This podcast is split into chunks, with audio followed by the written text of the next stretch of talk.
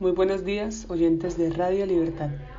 Esperamos se encuentren muy bien. El día de hoy nos encontramos en un nuevo episodio titulado Distopías, el arte de protestar y advertir de cosas que no han pasado. Como personas que somos, solemos pensar en el futuro, a veces bien y otras veces que quizás son las más interesantes, mal. Estos buenos futuros reciben el nombre de distopías. David Alfredo nos trae una corta definición de utopía concepto de utopía, una sociedad y por lo tanto es distinta en la que la realidad transcurre en términos en los años de una sociedad. Representaron una sociedad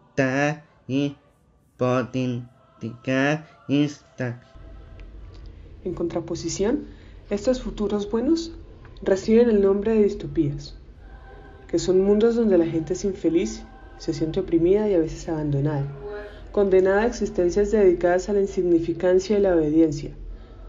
Pero puede ser una distopía una advertencia o quizás una predicción. Puede ser protesta o es solo ficción llana. Y precisamente hoy vamos a explorar el mundo de las distopías y lo que nos enseñan. En menos de un año, una conocida obra distópica cumple su aniversario número 40. Hablamos de B de Vendetta. Esta historia ha logrado convertirse en un icono de la cultura popular y especialmente uno de los grandes referentes distópicos gracias a su profundidad de mensaje y a la manera de describir su historia haciendo énfasis en temas tan controversiales como el autoritarismo y la expresión del pueblo. Pero para que exista B de Vendetta, obviamente tiene que existir primero la distopía. Por favor, Jesús y Montoya, háblenos de su historia y de lo que las construye. Para entender las distopías, en primer lugar Jesús nos va a hablar de su origen. Muchas gracias, Nicole. La distopía es un término que surge como antónimo directo de la utopía y fue acuñado por Santo Tomás Moro en su obra homónima, que a su vez es la más conocida. Las distopías describen contextos que se dan como consecuencia de tendencias y actitudes sociales de la actualidad, que conllevan a situaciones indeseables, es decir, se relacionan estrechamente con el contexto sociopolítico en el que se ambientan. Las distopías se caracterizan por tener una naturaleza real en la que se fundamenta la trama de la historia para ser presentada, y a su vez una historia irreal para describir estados sociales y o políticos en los que se exhiben las situaciones ilusorias e imaginadas.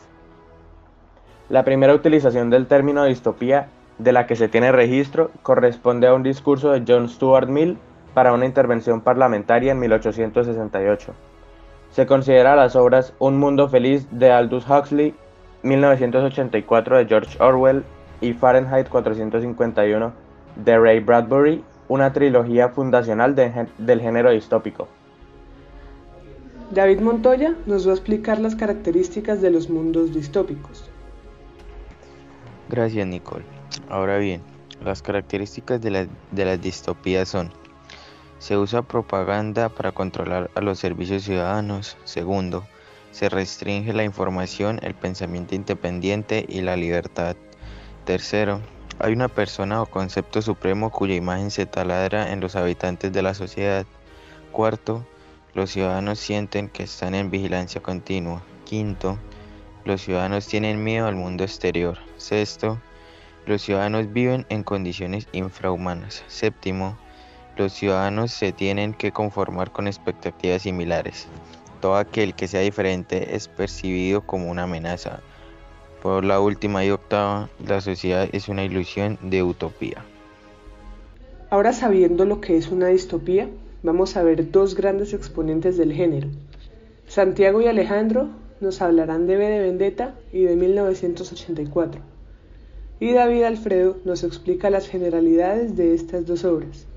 B Vendetta es una novela gráfica escrita el británico Alan Moore, emitida desde 1901 80 hasta el año 2000 que la historia de Rey, una joven de se taparon toda su relación con un marcador que quiere derrocar al gobierno.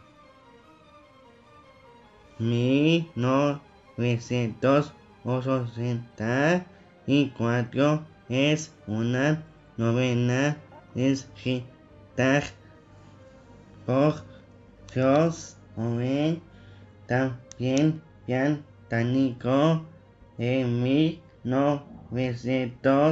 1939.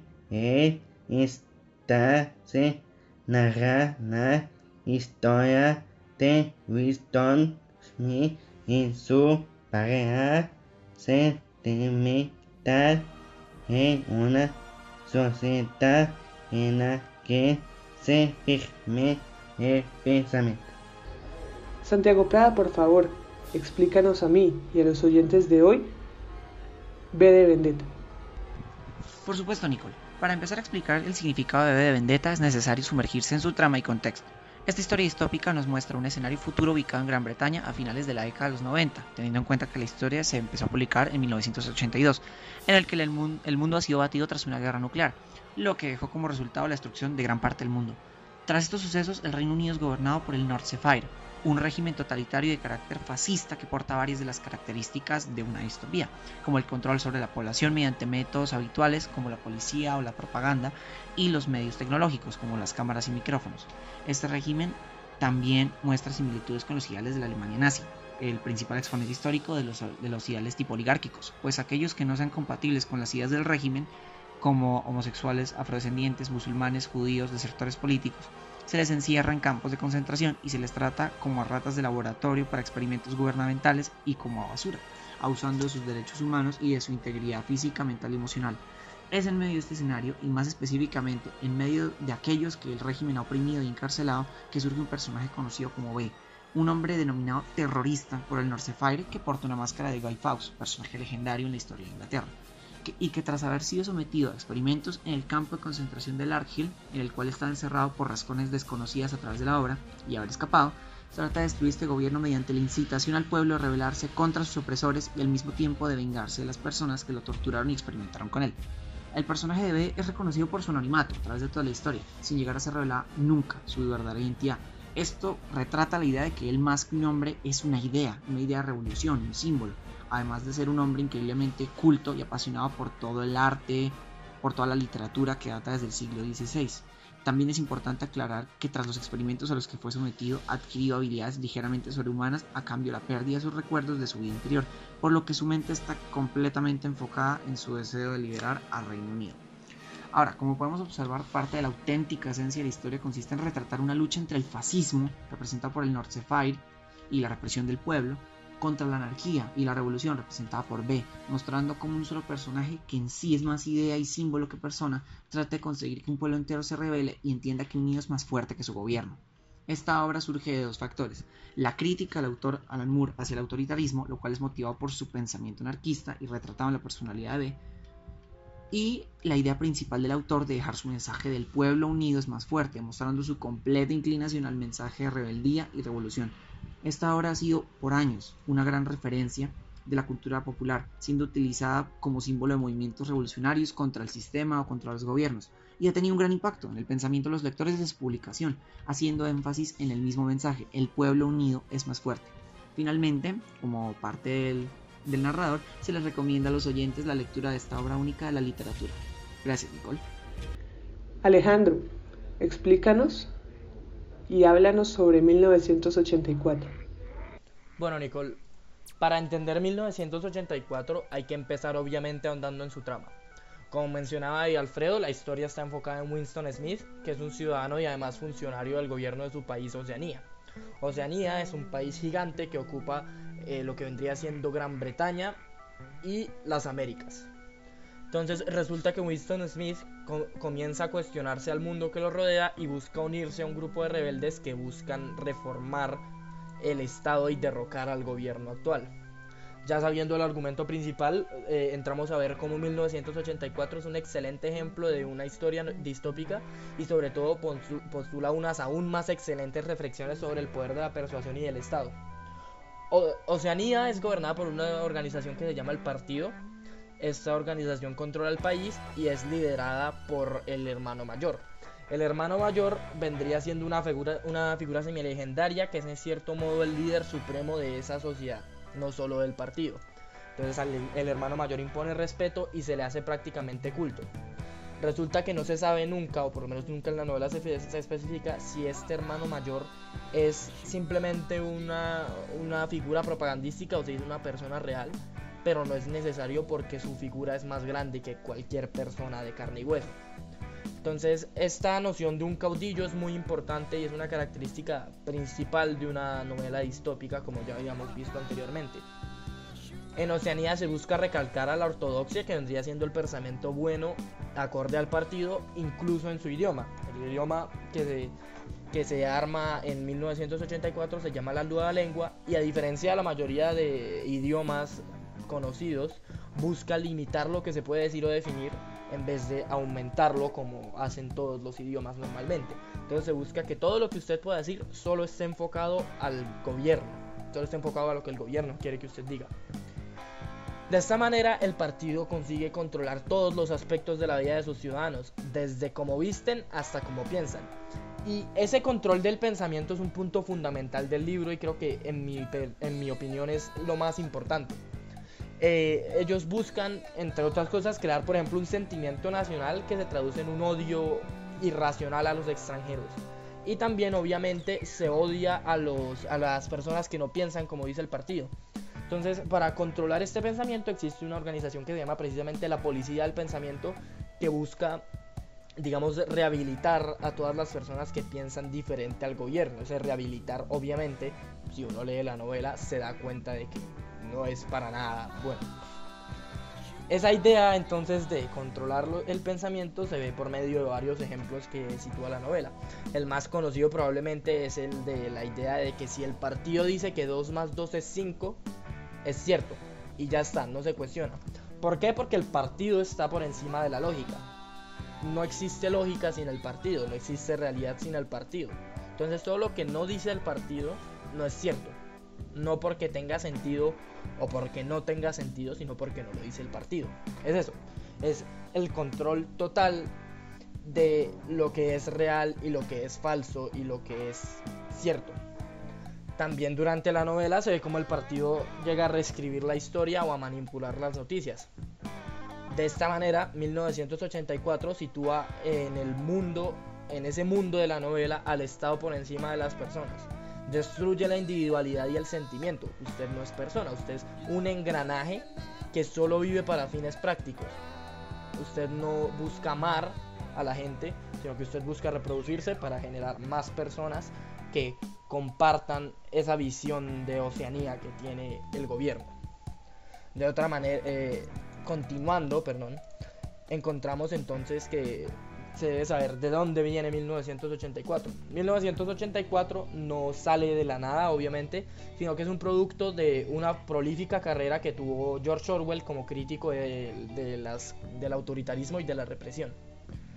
Resulta que Orwell personalmente era una persona socialista, y él era declaradamente socialista. Pero con todo eso él se dedicó gran parte de su carrera a hacer críticas a la Rusia soviética y a los partidos de izquierdas ingleses. Esto se debe a que Orwell no era una persona sectaria, sino que tenía una visión crítica sobre las cosas. Para Orwell, antes que cualquier ideología política que se pudiera tener, estaba la libertad de expresión y la capacidad de discutir y analizar. Antes que socialista, usted es persona, antes que fascista, usted es persona, y etcétera, etcétera, etcétera. Entonces, 1984 es una crítica es precisamente a esta idea de no poder pensar y de creer ciegamente en un gobierno. No es realmente una crítica enfocada a la Rusia soviética o a Estados Unidos o a cualquier otro estado real. Es un retrato del camino que le depara una sociedad controlada y oprimida que en cierto modo es caudillista y se deja influenciar ciegamente. Para concluir entonces tenemos que ver el impacto cultural de 1984. 1984 lleva siendo relevante hasta día de hoy, más de 70 años de, de su publicación. A 1984 lo citan personas de izquierdas y de derechas por igual. Es, es apolítico en cierto modo porque usted puede adaptarlo a lo que quiera porque realmente no se dedica a atacar a un solo sector, ataca la idea de controlarlo todo. Entonces usted en 1984 puede catalogar desde Donald Trump hasta Kim Jong-un. Esto, esto lo convierte en una invitación a no dejar que, que la política, que las ideologías, que, que eh, digamos la, la creencia que usted tiene sobre cómo debe ser el mundo lo devore a usted y lo convierta precisamente en un esclavo de esa misma ideología. Curiosamente, 1984 no es un relato esperanzador. Por ejemplo, B de Vendetta termina con la gente derrocando el gobierno, por lo menos intentándolo, en el caso de la película. Pero 1984 no va por ese camino. De hecho, ah, termina siendo una especie de historia de terror. Es como uno de esos cuentos que busca que los niños se porten bien. Entonces deja la idea de que puede, podemos llegar a un punto en el que nos han mentido tantas veces que terminamos inconscientemente no solo repitiendo, sino creyéndonos esas falsedades que nos han dicho. Porque sabemos que quienes los dicen en teoría buscan nuestro bien. Entonces es una invitación precisamente a no de permitir que lleguemos a ese punto. Porque en 1984, a diferencia de, de, de Vendetta, es un punto de no retorno. Ya llegados ahí, no hay forma de ir atrás y el partido no va a poder ser derrocado. Entonces es, digamos, si, si, lo queremos ver desde el punto de vista esperanzador, no hay que permitir que el partido exista, no hay que permitir que lleguemos a ese punto. Concluyendo ya, eh, queda recomendarles a los oyentes obviamente leer la novela, ya que es una obra excelente y no tiene ningún desperdicio. Para terminar y concluir, hay que establecer una relación entre las distopías y la realidad. Para esto tenemos a Mateo. Mateo, por favor, cuéntanos. Sí, claro, Nicole. Eh, quiero empezar a comentar ciertos puntos, eh, ciertas eh, cosas que nos llevan a ver que las distopías cada vez son más, más reales, que cada vez se convierten en una realidad conjunta y más en países tercermundistas como en Latinoamérica y en África, que pues la situación de desigualdad es extrema y no debería ser así. Todos al fin de cuentas somos seres humanos, necesitamos, tenemos derechos y pues necesitamos hacerlos cumplir. Voy a dar un paralelo entre ciertos puntos que toca Montoya en las características de las distopías eh, frente a la realidad eh, que vivimos muchos en este contexto. La voy a aterrizar en una realidad cercana a nosotros, quienes estamos haciendo el podcast, que es eh, Colombia, ¿sí? ¿Qué situación está viviendo Colombia? Y qué que esas características de las distopías se empiezan a mencionar pues en nuestro diario vivir eh, como ciudadanos de este, de este país. Eh, la primera que he percibido en mis últimos días eh, aquí en Colombia es usar propaganda para controlar ciudadanos. muchas veces esta propaganda se utiliza con el fin de calmar a los ciudadanos, darles una solución inmediata. Estas soluciones inmediatas son como ropa, camisas, para que luego acepten ideales a los cuales ellos no estarían nunca de acuerdo de, eh, aceptar. Pero los ciudadanos, obviamente, por falta de educación, por falta de memoria, eh, que debería proporcionarles el gobierno, eh, no tienen como decir, hey, no, porque en realidad ellos sí necesitan esa solución inmediata para sobrevivir al siguiente día. se restringe la formación del pensamiento independiente y la libertad. Esto es un derecho humano, pero sin embargo se restringe, aunque esté sobre el papel no siempre se hace cumplir. Un ejemplo de esto es la pandemia. La pandemia junto con las marchas que se están viviendo en este momento en abril en Colombia, ¿sí? ¿Por qué pasa esto? Porque eh, normalmente nuestros gobernantes y ese tipo de, de, de líderes con poder tienen control sobre sobre muchas personas, en especial por estas personas que no pueden salir a marchar por el virus y intentan hacer campaña de esta, de esta protesta en redes sociales. Sin embargo, eh, normalmente les bloquean, les quitan esto y obviamente eh, no están incumpliendo ninguna norma que esté eh, estipulada en estas redes sociales, sino pues que estas personas tienen cierto poder sobre este tipo de cosas no están dando noticias falsas ni nada parecido, sino simplemente están apoyando a la causa desde sus casas, por, pues eh, se les hace imposible salir a marchar. Eh, bueno, eh, seguimos con el punto 6. Los ciudadanos viven en condiciones inhumanas. ¿Por qué condiciones inhumanas? Porque la humanidad tiene recursos de sobra para alimentar a una, a, una población, a, todas las población, a toda la población mundial en, un contexto general, ¿sí? Tiene al menos para, para ayudar a 12 billones de personas. Eh, en este momento el planeta Tierra tiene 7 billones de personas, ¿sí? Hasta ahí, pues bastante bien, ¿sí? Eh, estos dos números son aproximados. Eh, ¿A qué quiero llegar con estas dos cifras? Que normalmente esas, esos, esos 12 millones de personas que puede alimentar el planeta Tierra está alimentando en exceso a ciertas clases que pues derrochan sus recursos y esto es lo que hace que el planeta esté como esté y que esa es otra esa pequeña población se comparta los pocos recursos que quedan viviendo en condiciones inhumanas y desiguales. Eh, estos tres puntos son los que más recalcan eh, y en los que más he percibido en mi, vida. Sin embargo, cada uno de los otros puntos empieza a ser más notorio con el paso del tiempo. ¿sí? Sin embargo, voy a tocar el 8. La sociedad es una ilusión de utopía. Obviamente las personas que tienen poder son las mismas que pueden publicar libremente en sus redes sociales la información eh, buena de la vida, porque sí, la vida tiene cosas muy bellas, muy buenas. Todo contexto tiene cosas muy bellas, muy buenas. Pero pues también hay que percibir lo malo para darse cuenta de que hay gente sufriendo, de que hay gente necesitada y de que hay gente que necesita apoyo. Eh, ¿Por qué hacemos esto? Porque es un método para explicarles que cada vez se están presentando más de los otros puntos que no, he mencionado, que no he mencionado acá en nuestro contexto y pues hay que evitarlo porque la gracia es que todos vivamos como personas, no como maquinaria. Entonces pues ya para finalizar el podcast eh, los dejo con esta simple reflexión y los dejo escuchando la canción de Calle 13 el Aguante. Esta canción fue lanzada en el 2014 en el álbum Multiviral. Eh, muchas gracias a todos, un saludo, espero que nos eh, escuchen en la próxima ocasión. El día de hoy los acompañamos David Andrés Montoya Cuadros, Nicole Caterina Rey Martínez, Jesús Daniel Galvis Cáceres, Alejandro Ramírez Avendaño, David Alfredo Díaz Arias, Santiago Prada Iglesias y quien les habla, Mateo Aromino. Muchas gracias y hasta la próxima.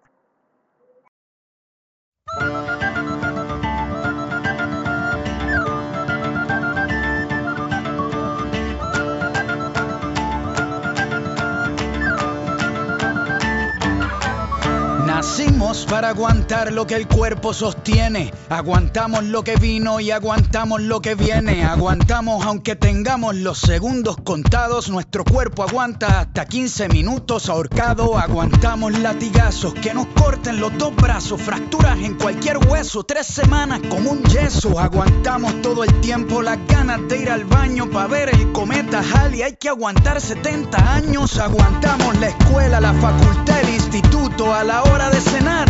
Nos aguantamos los erutos, el pueblo de Burundi sigue aguantando la hambruna. Aguantamos tres días para llegar a la luna. Aguantamos el frío del Ártico, el calor del trópico. Aguantamos con anticuerpos los virus microscópicos. Aguantamos las tormentas, huracanes, el mal clima. Aguantamos Nagasaki, aguantamos Hiroshima, aunque no queramos. Aguantamos nuevas leyes, aguantamos hoy por hoy aguantamos al cruel. Aguantamos ser esclavos por nuestro color de piel. Aguantamos el capitalismo, el comunismo, el socialismo, el feudalismo. Aguantamos hasta el pendejismo. Aguantamos al culpable cuando se hace el inocente. Aguantamos cada año a nuestro presidente. Por lo que fue y por lo que pudo ser, por lo que hay, por lo que puede faltar, por lo que venga por lo que fue y por lo que pudo ser, por lo que hay, por lo que puede faltar, por lo que venga. Y por este instante, levanta el vaso y a brindar por el aguante. A brindar por el aguante.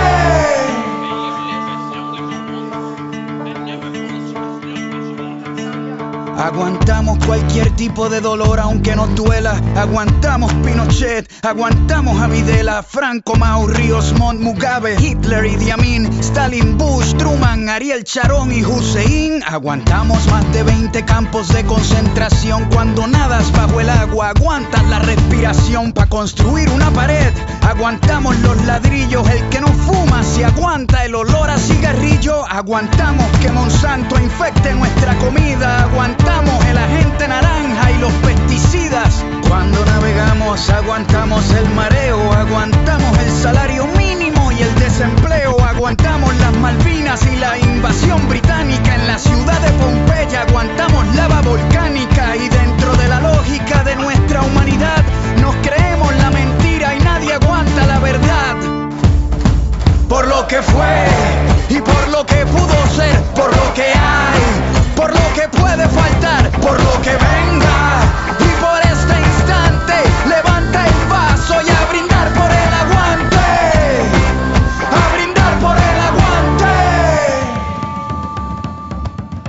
Aguantamos al ateo, al mormón, al cristiano, al budista, al judío, aguantamos al pagano, aguantamos el que vende balas y el que las dispara, aguantamos la muerte de Lennon, la de Víctor Jara, aguantamos muchas guerras, Vietnam, la guerra fría, la guerra de los 100 años, la guerra de los 6 días, que aguanten la revancha, venimos al desquite, hoy nuestro hígado aguanta lo que la barra invite.